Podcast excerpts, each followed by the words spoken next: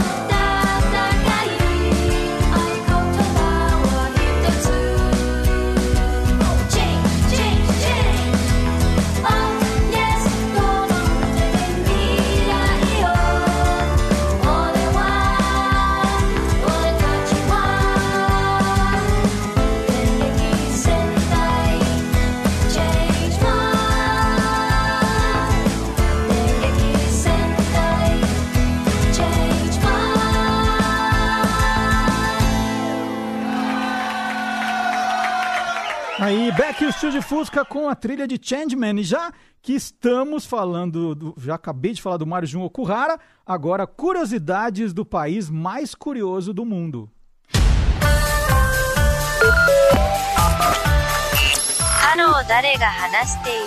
Mais 81. O código de área do Japão. Minasan, alguém que desu ka? Mario Jun desu. A curiosidade de hoje vem de Portugal, por indicação do meu amigo Aguinaldo Mori. É o programa Narita, comandado por Fernando Ferreira, mais conhecido como Ogata, que é veiculado semanalmente aos sábados, das 9 às 10 da noite, na Rádio Universidade de Coimbra. Uma hora com uma seleção musical espetacular do Japão.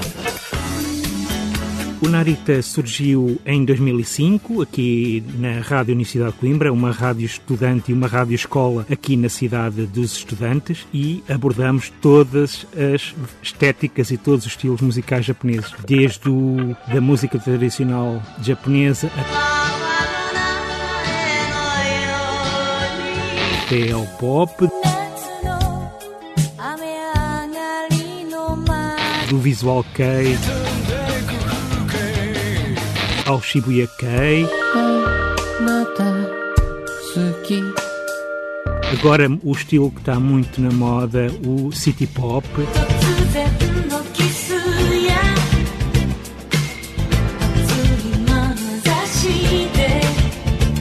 Também passamos música mais experimental, mais industrial, um pouco de tudo.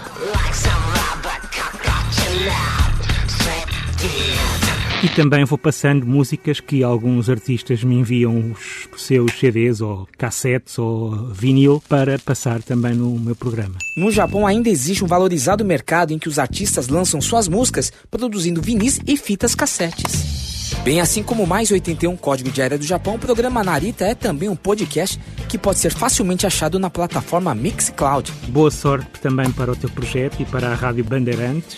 Sayonara. Ariato Ferreira. Brasil, Portugal e Japão.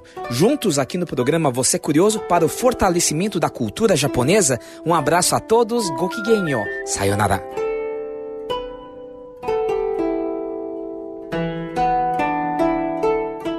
Que legal, Mário Jun. Bom, já que estamos no Japão, é hora do inacreditável, do imponderável, do inacreditável.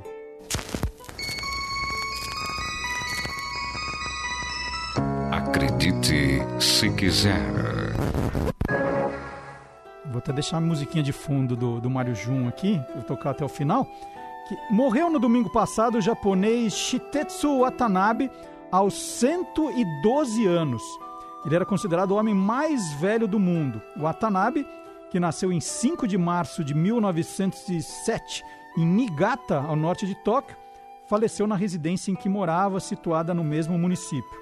Há menos de duas semanas, ele havia sido reconhecido pelo livro Guinness, né, o livro dos recordes, como o homem mais velho do mundo, embora existam mulheres de mais idade, tá, gente? Era o homem mais velho do mundo. Após a morte do Sr. Watanabe, o homem mais velho do Japão agora é Isako Tomoi, de 110 anos. Isso é o que disse a agência Didi Press, que não explicou se ele é também o mais velho do mundo, né? Então eu acho que devem estar pesquisando isso. A pessoa mais idosa do planeta, segundo a própria agência Didi Press, é uma mulher, a japonesa Kane Tanaka, que tem 117 anos. Aí dá para ver que o Japão tem uma das maiores expectativas de vida do planeta mesmo. Então, curiosidade.